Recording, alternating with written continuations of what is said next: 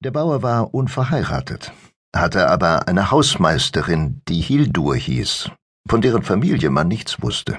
Sie stand dem Hausstand vor und war flink in allen Dingen, war beim Gesinde des Hofes beliebt und bei den Bauern auch. Aber das Verhältnis zwischen ihnen überschritt niemals die Grenzen der Schicklichkeit. Hildur war eine gesetzte Frau, ziemlich in sich gekehrt und freundlich im Umgang. Die häuslichen Verhältnisse des Bauern waren sehr gut, mit Ausnahme des Umstandes, dass es ihm schwer fiel, einen Hirten zu finden. Er war aber ein reicher Schafbauer und glaubte, sein Haus verlöre den Grundstein, wenn der Hirt fehle. Das kam nun weder davon, dass der Bauer streng gegen seine Hirten war, noch davon, dass die Hausmeisterin es an dem fehlen ließ, was zu ihrem Gebiet gehörte. Der Grund, dass sie nicht einig werden konnten, war vielmehr der, dass die Hirten nie alt im Dienst wurden und am ersten Weihnachtsfeiertag stets tot in ihrem Bett aufgefunden wurden.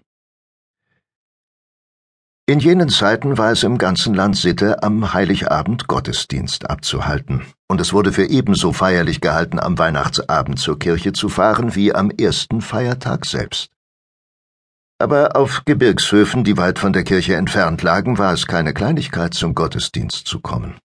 Wohl brauchten auf jenem Hof die Hirten in der Weihnachts- und Silvesternacht nicht den Hof zu hüten, während die übrigen Leute des Hofes in der Kirche waren.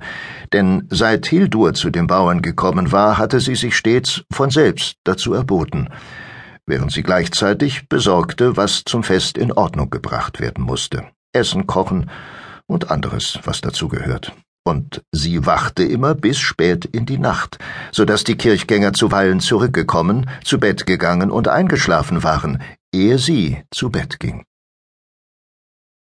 Als es eine Zeit lang so gegangen war, dass die Hirten des Bauern alle plötzlich in der heiligen Nacht gestorben waren, fing man an, in den Ortschaften darüber zu sprechen.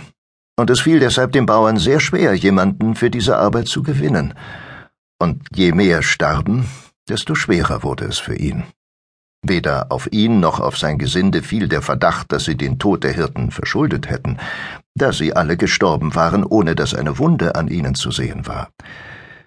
Aber schließlich sagte der Bauer, dass er es nicht mehr über sein Gewissen bringen könnte, Hirten aufzunehmen, die den sicheren Tod zu erwarten hätten, und dass nun das Schicksal darüber bestimmen möge, wie es mit seinem Viehstand und Wohlstand würde.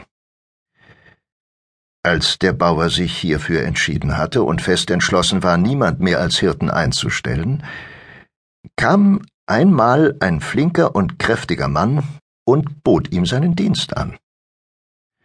Der Bauer sagte, So nötig habe ich deinen Dienst nicht, dass ich dich annehmen muss. Der Fremde fragte,